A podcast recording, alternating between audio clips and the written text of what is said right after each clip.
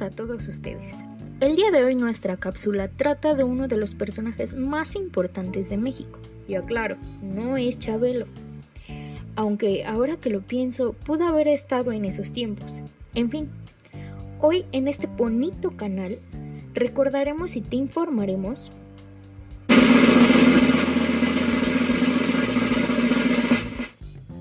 del gobierno de Lázaro Cárdenas y la educación socialista.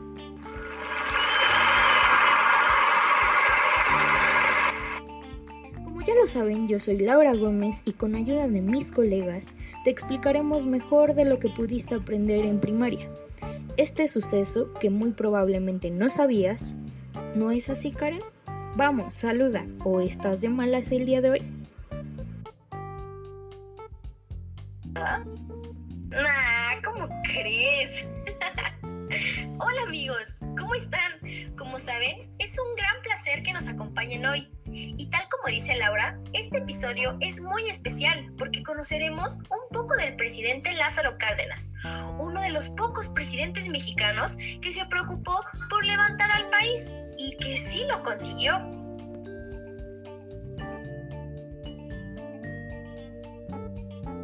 Gracias, gracias. Ay, qué pena, pero sí. Yo soy Lázaro Cárdenas del Río.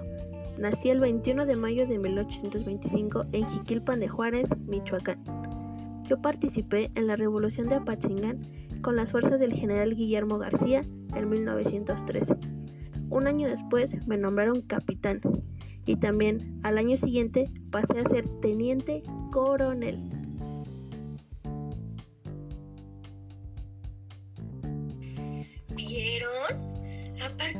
Presidente, era todo eso. Por eso mis respetos para el coronel. Pero aquí lo importante es saber cómo se hizo presidente y cuáles fueron sus aportes en la educación. Pero eso lo veremos más adelante. Así que por favor, tengan paciencia. Muy bien, gente. Ya sabiendo de lo que trata el programa de hoy y con la introducción del coronel, podemos dar inicio. Así que empecemos. Primero, entremos en contexto. Remontémonos hacia el año 1932. México pasaba por una crisis financiera grave. Pascual Ortiz Rubio en ese momento tenía el cargo de presidente, pero quien realmente llevaba el control del país era Plutarco Elías Calles, quien se autonombró como el jefe máximo, por lo que seguía dirigiendo México sin dejar que Pascual Ortiz ejerciera su oficio. Esto duró dos años, hasta que éste decidió enfrentarse al jefe máximo, retirando a sus subordinados, y ante este cometido, Calles temía que se diera un conflicto en su contra, por lo que forzó la renuncia de Pascual Ortiz. Exactamente, Karim. También es importante mencionar que en el año de 1933, si no mal recuerdo, se vivenciaron distintos enfrentamientos entre grupos campesinos. Surgió la primera iniciativa de una empresa petrolera nacional y se crea la compañía Petróleos de México, llamada Petromex. Debido a esto, surgieron huelgas dentro de los centros fabriles por lo que el gobierno se vio obligado a establecer el salario mínimo industrial. Efectivamente, Lau, y como podemos darnos cuenta, México estaba pasando por varios problemas, así que ante estas situaciones, Calle se enfocó en la búsqueda de un nuevo candidato que pusiera orden al país. Al final resultó ser Lázaro Cárdenas, el exgobernador del estado de Michoacán. Ambos eran amigos cercanos, que se respetaban mutuamente. Claro que sí. Podía dejar que todos esos mexicanos se lanzaran en mi contra. Cuando recordé a mi amiguis Lázaro, supe que también sería fácil manejarlo como presidente.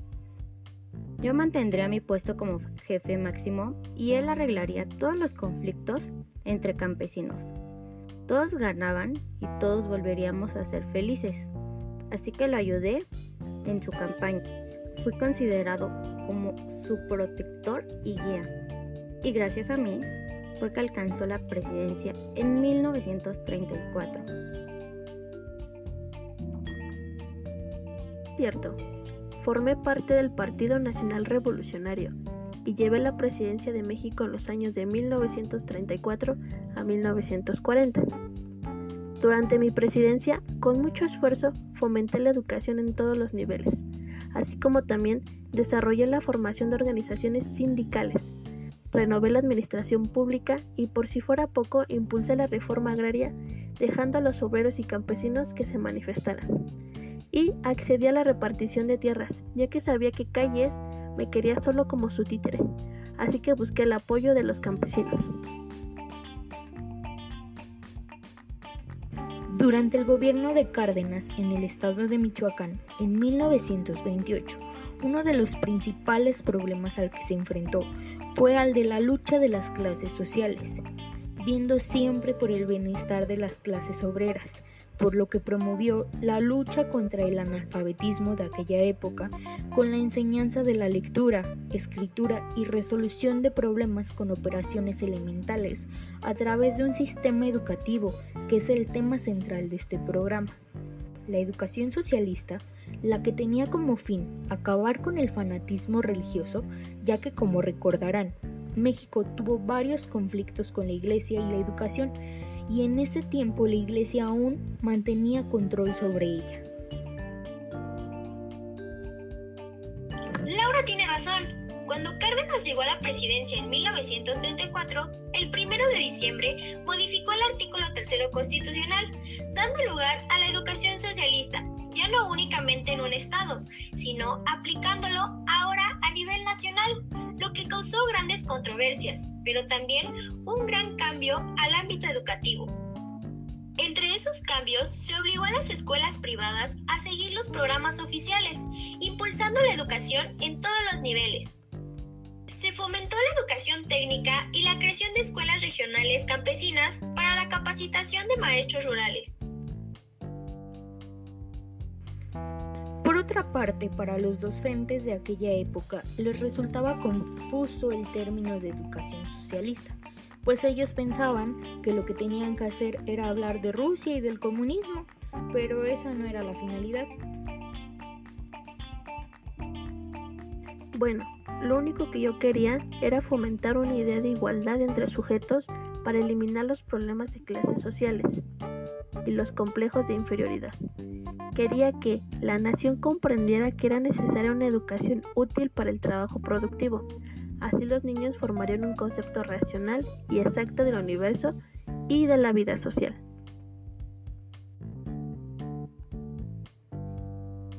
Aguanta. Eso va en contra de la iglesia. ¿Cómo te atreves a ir en contra de nuestras imposiciones? Quise decir nuestras leyes. ¿Sabías que todos aquellos que se atrevan a contradecirnos pueden ir a la cárcel? No, ya sé. Todos los que decidan hacerlo serán perseguidos y asesinados.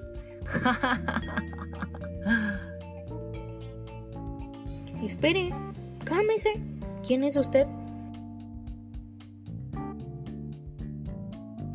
Soy el obispo Pascual Díaz Barreto. Yo fui un obispo muy importante y fundamental para la religión. Ocupé cargos como el sexto obispo de Tabasco de 1922 a 1929 y el 32 arzobispo de México de 1929 a 1936. fuertemente contra la reforma impuesta por el presidente Lázaro Cárdenas. Tanto así que amenacé con la excomunión a los padres de familia, maestros y maestras y a toda persona que se involucrara y fuera partícipe de la escuela socialista. Ey, hermano, por favor, mantén la calma. ¿No crees que perseguir a los que van en contra de la iglesia es algo extremo? ¿Y usted de dónde salió? Te mando una disculpa. Yo soy Leopoldo Ruiz. Fui uno de los obispos mexicanos delegados que firmó los acuerdos que finalizaron el conflicto armado de la cristiana en el país entre 1926 y 1929. Violencia solo traerá más violencia. Y mi buen amigo, yo también estoy en desacuerdo de la escuela socialista. Pero en lugar de darle cuello a los que se opongan a la orden eclesiástica, ¿por qué no escribimos cartas de queja informando este problema directamente a las demás iglesias para que le pongan fin a esta disputa? Sí, señor, tal y como terminamos la guerra. Oh, sí, sí, sí, sí, sí, mejor eso. Ah, qué aburrido eres. Olvídame, yo voy a casar a los que apoyen al socialismo. ¡Mueran! Bueno, parece extraño, pero esto realmente pasó. El obispo Leopoldo sí envió cartas a las iglesias y éstas se fueron difundiendo entre sí, amenazando con excomulgar a quienes decidieran apoyar a la escuela socialista. Pero eso no sirvió de nada porque la educación socialista se mantuvo y el obispo Leopoldo fue exiliado en 1938 y tres años después murió. Por lo menos nadie más resultó herido. Pero ustedes siguen y siguen insistiendo con matar gente. Y así se dicen que son personas buenas. En fin, la hipotenusa. A pesar de las disputas con la iglesia, la educación socialista perduró se capacitaron a los docentes para que promovieran el objetivo real de esta nueva estrategia educativa.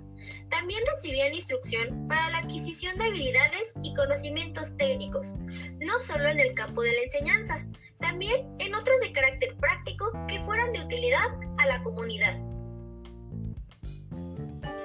Hay que agregar que la experiencia jugó un papel importante en la práctica docente, pues era el mejor maestro de los maestros en donde tuvo lugar la experiencia con los alumnos y con la comunidad, de los cuales surgían los medios y las estrategias más idóneas para responder a las necesidades reales de la población. Bien amigos, esperamos que todo haya quedado claro. Coronel Lázaro Cárdenas, ¿hay algo que quisiera agregar? ¿Qué pasó con su amigo Plutarco? Bueno, solo me gustaría agregar que ¿Quieren saber qué me pasó? Pues su querido presidente corrió a mis colegas callistas y cambió el partido PNR sin tomarme en cuenta. No se dejó manipular por mí ni nadie. ¿No pudiste tener compasión de mí o al menos decirme lo que pasaba? Espera, lo que pasó fue que como yo no dejé que actuaras en mis obras, lo único que hiciste fue quejarte de mí en un anuncio que apareció en el periódico. Nunca quisiste hablar conmigo. ¿Por eso me expulsaste del país? ¿Pero qué clase de sujeto eres? Sí, lo bueno de eso es que el partido ya no tuvo tanto poder sobre el pueblo y lo modifiqué como una herramienta para mi servicio. Confiaba en que la escuela socialista sería un instrumento de reforma social que iría más allá del cambio pedagógico y académico. Una nueva escuela que favorece una gran reestructuración económica, social e ideológica del pueblo mexicano, como consecuencia de la capacitación intelectual, técnica práctica y moral de los niños y de los trabajadores. Aplausos para el coronel Cárdenas. Como pudieron darse cuenta, su gobierno siempre mantuvo interés por mejorar las condiciones del país, iniciando por ayudar a las comunidades más humildes, cosa que no es muy frecuente en lo que data nuestra historia nacional. Esperemos que hayan disfrutado y comprendido la importancia del gobierno de Lázaro Cárdenas. Hizo muchas otras aportaciones, como la conocida expropiación petrolera, la creación del IPN y levantar la economía del país hay más información de su gobierno, pero el programa no tendría fin nunca. Si quieren una segunda parte, pues denos tiempo.